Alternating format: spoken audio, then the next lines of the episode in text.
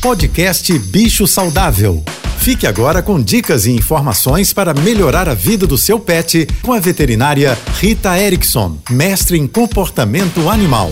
Olá, boa tarde a todos, espero que estejam bem. Ontem falei um pouquinho da importância da gente oferecer momentos de liberdade para os nossos cães, que eles possam se movimentar, se expressar, sem necessariamente estar presos numa coleira e numa guia. Mas isso só é possível em ambientes fechados, controlados e que todas as pessoas presentes estejam de acordo com um cão solto, é claro. No que diz respeito aos gatos, essa é uma situação ainda mais complexa, porque não há nada mais prazeroso e bonito de se ver do que um gato correndo numa grama, escalando uma árvore, mas essa situação, na cidade grande, é realmente bem difícil da gente promover para os nossos gatos.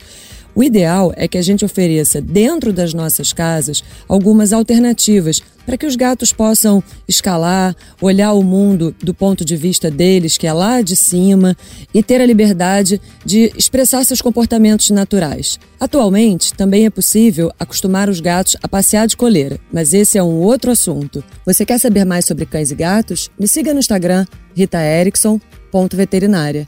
Um beijo e até amanhã. Você ouviu o podcast Bicho Saudável.